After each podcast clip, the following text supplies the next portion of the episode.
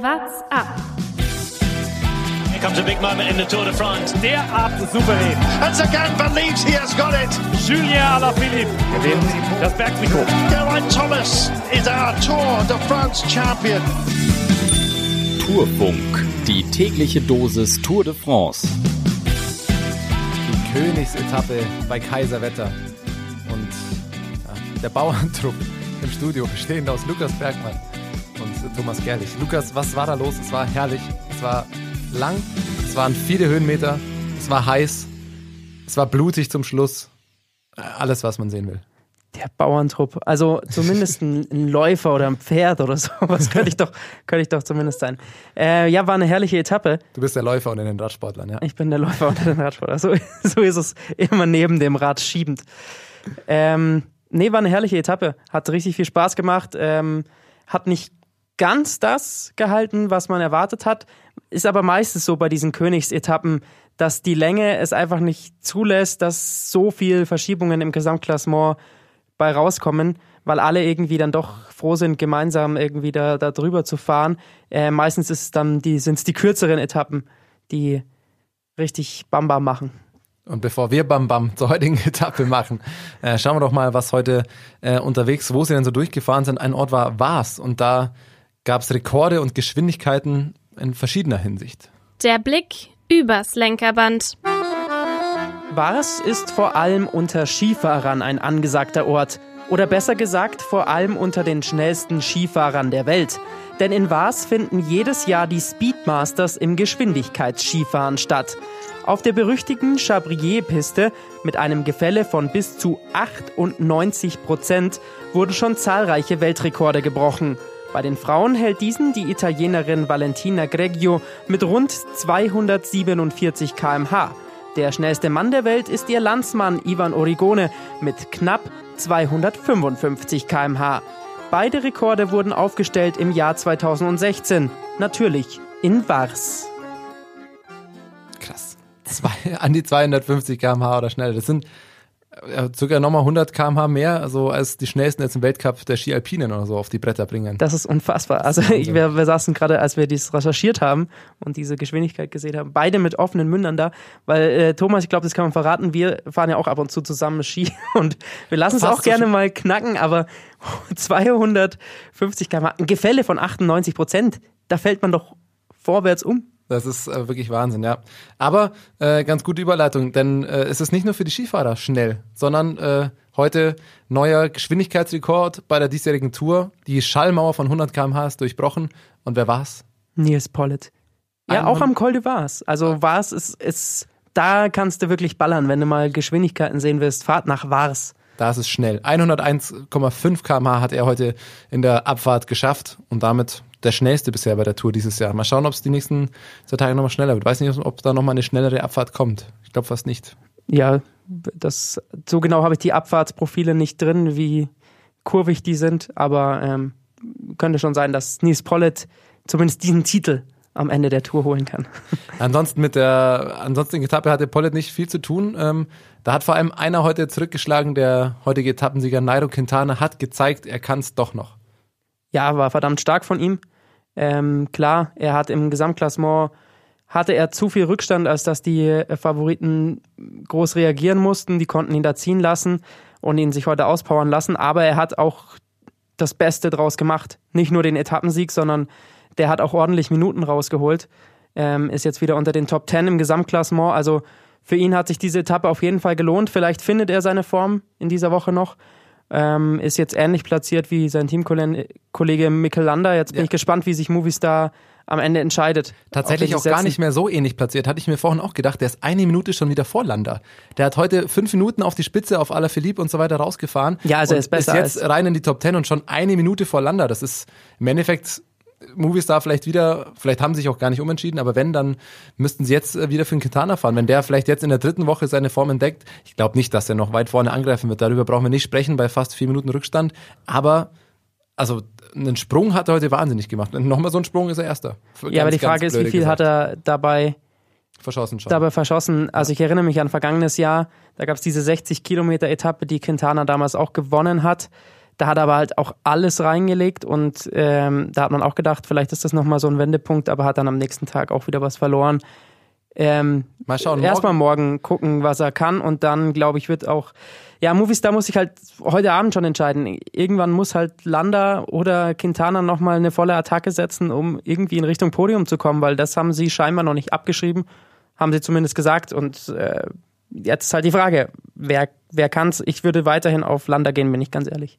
Ja, bin ich bei dir, aber wenn man, wenn man diesen Vorteil hat in der Höhe, wenn man, was wir ab und zu auch schon mal angesprochen haben, die Kolumbianer haben vielleicht einen leichten Vorteil in den hohen Metern, dann wird er sich morgen ausspielen. 2700 äh, hoch, das Dach der Tour morgen, also sollte es diesen Vorteil geben, dann wird sich der morgen, morgen zeigen. Mal Das schauen, stimmt. was Quintana dann überhaupt noch in den Beinen hat oder ob der vielleicht sein See war, ein Etappensieg noch und jetzt heißt es nur noch ins Ziel kommen. Ähnlich war es ja bei, äh, beim Deutschen, bei Lennart Kemner heute. Der war jetzt Vierter geworden, am, äh, Fünfter ist er, glaube ich, geworden. Äh, am Ende sensationell. Ähm, nein, doch Vierter, Entschuldigung.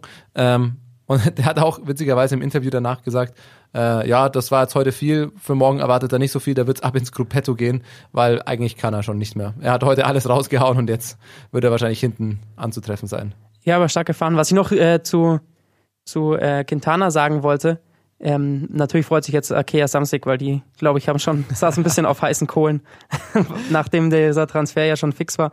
Äh, sie sehen, er kann doch noch was und vielleicht, wenn er da in neue, ein neues Team kommt, vielleicht kann Quintana zur alter Stärke kommen. Ja, wir hatten äh, Akea schon als äh, Ausreißer, äh, aus Ausrutscher vor einer Woche.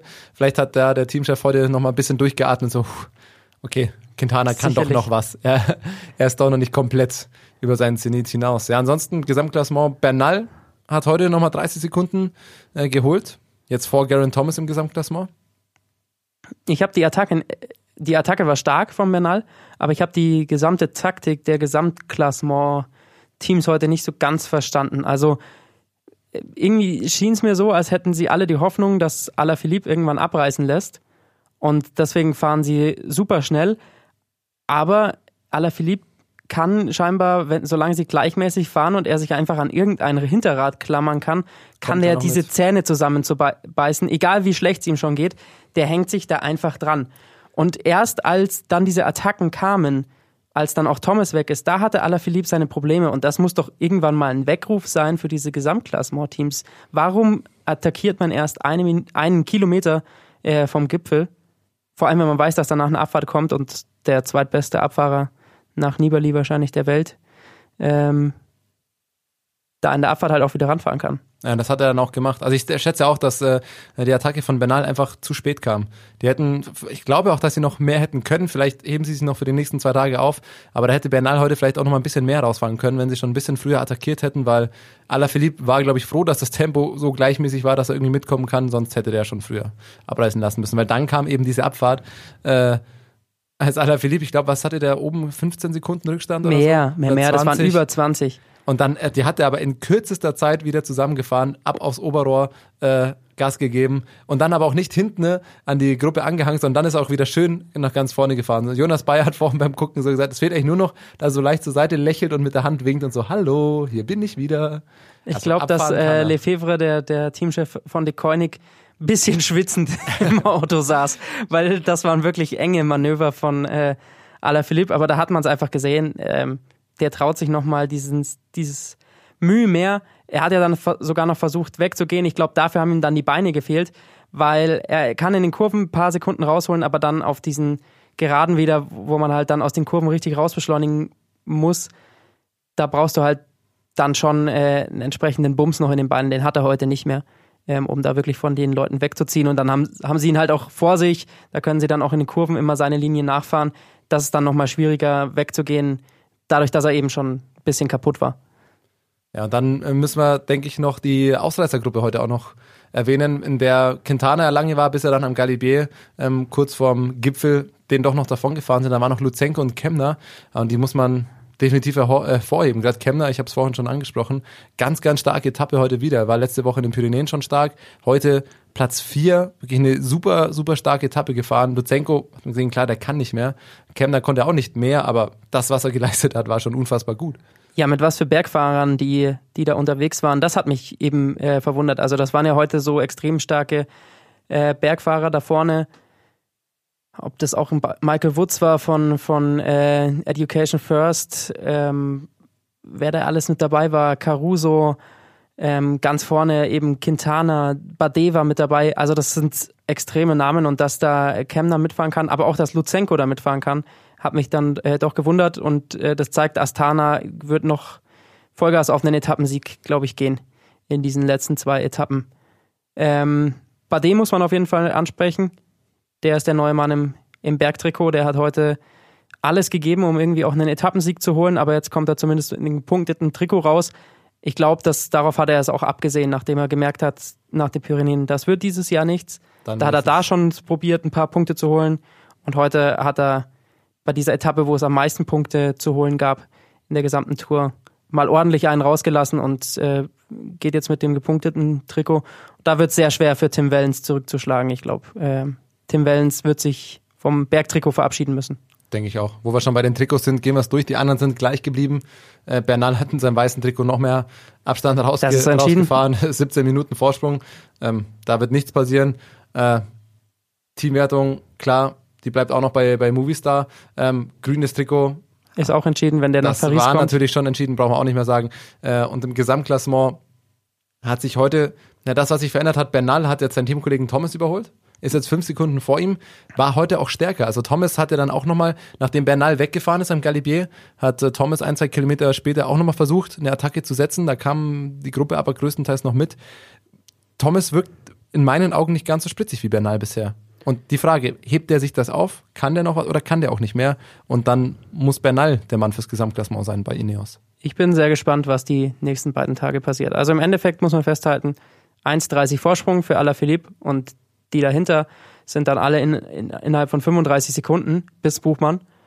Ähm, und die haben jetzt noch genau, morgen sind es glaube ich 123 Kilometer und dann sind es 135 oder sowas oder 130. Also die haben jetzt etwa noch 250 Kilometer, um diese eineinhalb Minuten rauszuholen. Das äh, muss man erstmal schaffen. 250 Kilometer ist nicht mehr so viel. Ja, Alaphilippe hält sich schon. Also er wird ja jeden Tag wurde immer gesagt, ja, er ist schon stark und äh, es wird aber schwer halten zu, äh, zu halten. Jetzt sind es nur noch zwei Etappen. Der hat heute abreißen lassen müssen, aber mit dieser Abfahrt kam er wieder ran. Also wir sind nicht mehr so weit von Paris entfernt. Ja, Die Frage, ähm, wer, wer könnte ihn da noch holen? Ich bin gespannt. Buchmann, ähm, 2 Minuten 14, auch hat heute im Interview gesagt, es geht alles, er konnte alles mitgehen. Auf die Frage, ob er nochmal eine Attacke auch setzen wird, in, in offensiv nach vorne geht, sagt er, ja, wenn es die Situation ergibt, schon. Da, das wird mich interessieren, ob der morgen äh, oder übermorgen vielleicht nochmal eine Attacke setzt, wer da überhaupt noch eine Attacke fahren kann, ob ein Garen Thomas überhaupt nochmal eine richtige Attacke fahren kann, die die anderen nicht mitgehen können. Das glaube ich nämlich fast nicht mehr. Ja, es ist unberechenbar. Wir können äh, viel drüber diskutieren, viel drüber rätseln. Ähm, Im Moment sieht, sieht für mich Ineos schon wieder in einer sehr guten Position aus. Ähm, sie schaffen es halt nicht selber mit ihrem Team nur, Alaphilippe, abzuhängen. Das müssen wirklich Bernal und Thomas mal selbst übernehmen. Und das ist der Unterschied zu den vergangenen Tour, Tours, die wir gesehen haben. Und mal schauen, wie, wie da, das ausgeht, wenn die Kapitäne von Ineos mal auf sich gestellt sind. Bin ich auch sehr gespannt. Ansonsten, wenn wir heute auf die Etappe schauen, drei Berge über 2000 Meter, natürlich auch ein Spektakel für die Zuschauer. Enge Straßen auf den Gipfeln, wie man es kennt, aber leider, wie man es kennt, auch immer wieder fast ein bisschen zu eng. Ausreißer und Ausrutscher. Unser Ausrutscher ist, äh, hat mit Alaphilippe zu tun. Ähm, und zwar kurz vom Galibier, äh, vom Gipfel des Galibiers. Ähm, da war es ja sehr, sehr eng. Natürlich sehr viele Zuschauermassen heute auf dem Galibier an den entscheidenden Berg heute. Und da war ja Alaphilippe äh, mal kurz am struggeln, bisschen zurückgefallen. Und was machen die französischen Fans? Sie schieben ihn an. Das darf halt nicht sein. Ja, Und damit schaden sie halt auch Alaphilippe, weil ähm, es gab für sowas schon Zeitstrafen. Und ja, wenn tatsächlich sowas dann äh, länger passiert, wenn da irgendeiner so dumm ist und ihn anschiebt länger, dann kriegt er eine Zeitstrafe und dann versauen die französischen Fans am Ende selbst äh, ihrem eigenen Mann. ihrem eigenen Mann.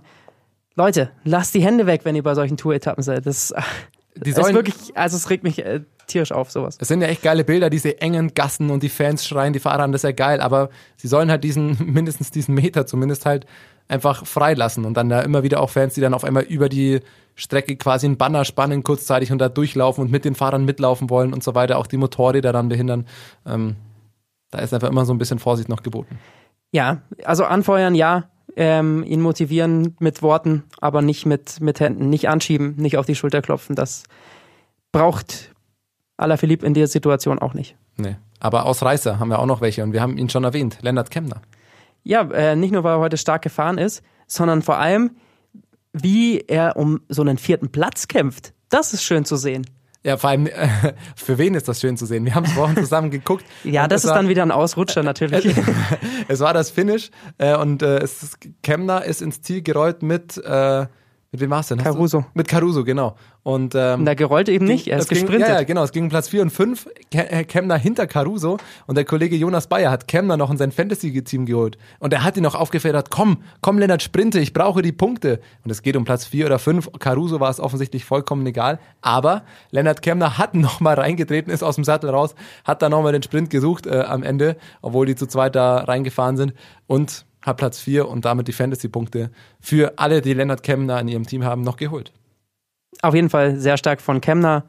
Ähm, nicht so stark, dass er damit Jonas Bayer hilft. Das muss man natürlich auch an der Stelle sagen. Ja, ein Ausreißer, ähm, über den wir von gestern eigentlich nochmal sprechen müssen. Einfach weil, weil der Kollege Jonas Bayer und ich das dann gestern doch äh, falsch eingeschätzt hatten hier, ist dieser Zweikampf zwischen Tony Martin und Luke Rowe. Wir hatten gestern nur die Bilder gesehen, die in der Live-Übertragung kommen. Inzwischen äh, kennen die, die extrem im Radsport drin sind, haben sich natürlich äh, auch angeguckt. Die ganzen Bilder, dieser Zweikampf ähm, zwischen Tony Martin und Luke Rowe. Luke Rowe will vorbeigehen, ähm, Tony Martin drängt ihn ab. Danach scheinbar ist sogar die Hand von Luke Rowe äh, Richtung Tony Martins Gesicht.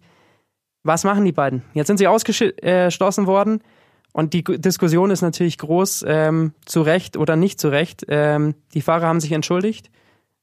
Was meinst du, Thomas? Ah, ich finde es super schwer. Ähm, natürlich haben sie sich entschuldigt äh, und natürlich war das relativ schnell wieder vergessen, aber am Ende ist es halt, wenn man diese Bilder, ich habe sie tatsächlich selber nicht gesehen, aber was man hört, ging da die Hand ähm, auch Richtung Gesicht und sonst wie und äh, es ist enorm bitter, auch gerade für Toni Martin, auch aus deutscher Sicht, aber ich hatte das Gefühl, das ist so ein bisschen, um ein Exempel zu statuieren, und wenn es, wenn man diese Regel hat, dann muss man sie halt auch durchziehen. Weil ich finde es dann auch schwierig im Nachhinein zu sagen, ja gut, es hat ja wieder gepasst und die haben sich auch wieder entschuldigt. Hm. Das ist halt das, was mich ein bisschen äh, dran stört. Ich finde es absolut zu Recht. Ähm, es wird dieses Argument, dass sie einfach eine Vorbildfunktion haben und sowas auf äh, ja im Profi-Radsport einfach nicht passieren darf, wenn du wenn du da irgendwie auch junge Fahrer hast, die da zugucken, das sind einfach Vorbilder dafür ähm, für mich der Ausschuss gerechtfertigt. Was mich daran stört, ist, dass es scheinbar nur dann einen Ausschuss gibt, wenn das klar in Fernsehbildern zu sehen ja. ist. Also wenn sowas in Live-Übertragungen zu sehen ist, dann äh, schaut die Jury, oh, das haben wir gezeigt.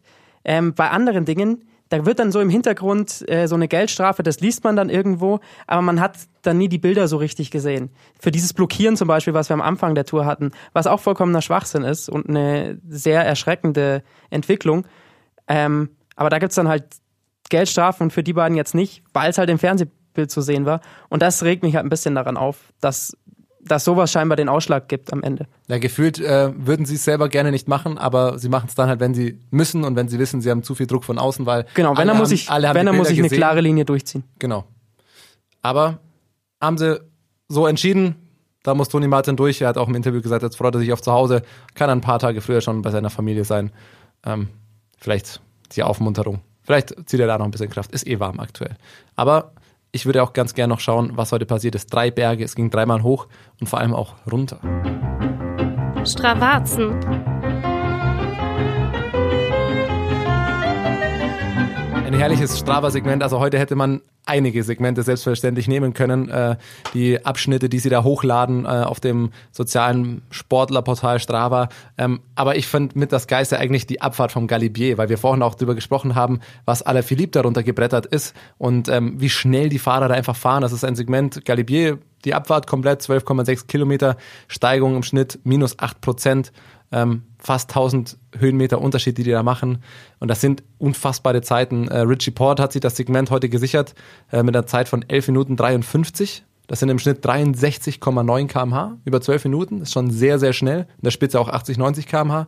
Ähm, und vor allem haben wir damit einen Anhaltspunkt, was Alaphilippe da ungefähr gefahren sein wird. Weil äh, Richie Port, also Alaphilippe wird noch ein bisschen weniger gehabt haben, aber Richie Port hat sich dann, ähm, wird ungefähr eine ähnliche Geschwindigkeit wie Alaphilippe darunter geblättert sein. Ja, äh, Port war ja dann zwischen diesen beiden Gruppen ähm, und Alaphilippe ist dann relativ schnell an ihn rangefahren. Also muss Alaphilippe nochmal mindestens 10, 10, 12 Sekunden schneller gewesen sein als, als Richie Port. Ähm, so viel hat er Rückstand, als er über den Gipfel ist und dann hat sich ja Richie Port eben hinten dran gehängt an Alaphilippe und ist wieder mit an die Favoritengruppe rangefahren. Ja, und spannend auch, was die da wie viel Zeit man auch in so einer Abfahrt abnehmen kann. Wenn man jetzt zum Beispiel schaut, Alex Dowsett, wenn ich den rausnehme, der ist auch Platz 10 auf diesem Segment, aber der verliert da schon eine Minute auf dieser Abfahrt einfach. Gut, der hat sich natürlich auch äh, da nichts mehr riskiert. Aber ja, natürlich, da riskiert keiner mehr was, aber das ist natürlich die, die da Vollgas, da kann man schon nochmal Geschwindigkeitsunterschiede von 6, 4, 5, 6 kmh im Schnitt haben und witzig auch die Wattwerte, wenn man die sieht von ein paar Fahrern. Ich nehme mal André Greipel zum Beispiel aus, 51 Watt. Der hat da, der ist da eingeschlafen. Der hat wirklich nur noch sich runterrollen lassen das reicht ja auch. Und er hat trotzdem noch äh, Durchschnittsgeschwindigkeit von 59,7. Ja, in diesen Abfahrten kriegt man extrem, extrem viel kmh, da braucht man nicht viel reintreten. Die Belohnung für das, was man sich da bergauf quält. Wenn du dann da aber halt nochmal ordentlich reinhältst, so wie Alaphilippe, dann siehst du, kannst du innerhalb von drei, vier Kilometern, wie er das gemacht hat, auf einmal über 20 Sekunden rausholen. Ähm, das ist extrem. Ja, dann schauen wir doch mal auf morgen. Das Dach der Tour steht morgen an. Es ist wieder eine verhältnismäßig kurze Etappe, 123 Kilometer nur. Ähm, es geht sehr hoch hinaus ähm, und durch die kurze Etappe vielleicht kommt es wieder Verliebten ein bisschen entgegen. Also er wird wahrscheinlich auch morgen noch das gelbe Trikot tragen nach der Etappe. Ja, 1,30 ähm, in seiner jetzigen Form wird spannend, ob er das tatsächlich verliert. Ähm, das Ding ist, die Teams haben heute gesehen, es funktioniert nur, wenn wir wirklich angreifen. Die, das, dieses Problem sind aber diese zwei Rennen, die sie fahren. Dass sie dass wer angreift, auch immer Angst haben muss, dass er aus diesen Top 5 hinter Alaphilippe rausfällt, die ja innerhalb von 40 Sekunden da auch noch äh, drum kämpfen. Und wenn, wenn da einer zu früh attackiert, kann das natürlich auch voll nach hinten losgehen. Aber sie müssen irgendwie Alaphilippe loskriegen. Und das äh, funktioniert meiner Meinung nach nur eben auf den ersten zwei Dritteln dieser, dieser Etappe. Da geht es nämlich 89 Kilometer eigentlich nur bergauf eben bis auf den äh, Col de Isaron hoch, bis auf 2700 äh, Höhenmeter hoch. Sie starten bei 500, also das sind wirklich über 89 Kilometer, äh, 2200 Höhenmeter mit noch leichten Bergauf, Bergab, also da kommen noch mehr dazu. Witzig finde ich die Sprintwertung zwischen. ja, da ist noch eine Sprintwertung. Bei der jeder Sprinter so weit entfernt sein wird. Das ist tatsächlich äh, äh, sehr witzig. Ja, aber ähm, dementsprechend, wenn du Alaphilippe müde fahren willst, dann musst du es da machen und da eben schon mal eine Attacke eigentlich setzen so dass er nicht mehr mitkommt. Aber ich glaube, danach kommt noch die Abfahrt vom Isara. Ich glaube, wenn die Attacken kommen, dann kommen sie wahrscheinlich wirklich erst am letzten Berg. Auch nochmal ein Berg der ersten Kategorie. Da sind es auch nochmal auf den letzten 10 Kilometern geht es auch nochmal 600 Meter hoch. Da aber der Berg gespannt. ist eben nicht ganz so lang. Das sind 7,6 Kilometer oder so. Ja, aber. Dann sind es 600 Höhenmeter mit, mit Steigungen, die aller Philippe auch ein bisschen mehr liegen. Also ich weiß nicht, wenn, wenn wir eine richtige Attacke sehen wollen, dass Alaphilippe mehr als eine Minute verliert, da, muss, muss davor eigentlich schon ein bisschen was erfolgen. Na, obwohl es natürlich für Pinot zum Beispiel am, am vergangenen Sonntag in den Pyrenäen auch da geklappt hat, auf Alaphilippe was rauszuholen. Aber es sind nur 123 Kilometer. Das ist ähnlich wie, am, wie, wie diese Tourmalet-Etappe zum Beispiel. Da hat Alaphilippe auch gut mitgehalten. Also ich, ich bin, bin sehr gespannt auf morgen. Das wird ein äh, Feuerwerk, glaube ich. Das, das finde ich schön. Mir fällt gerade auf, ich glaube, jedes Ende unseres Tourfunks ist, ich bin gespannt auf morgen. Ja. Und das wird geil und oh, wir freuen uns so. Bei dieser, Tour, bei dieser Tour de France äh, Tatsächlich. geht einem auch das Herz auf. Und es kommt das Dach der Tour. Der höchste Punkt. Col de Isaron. Sehr berühmter Berg. Ähm, ja, sagen wir es, wie wir es die letzten äh, 18 Folgen auch schon gesagt haben. Ich freue mich auf morgen.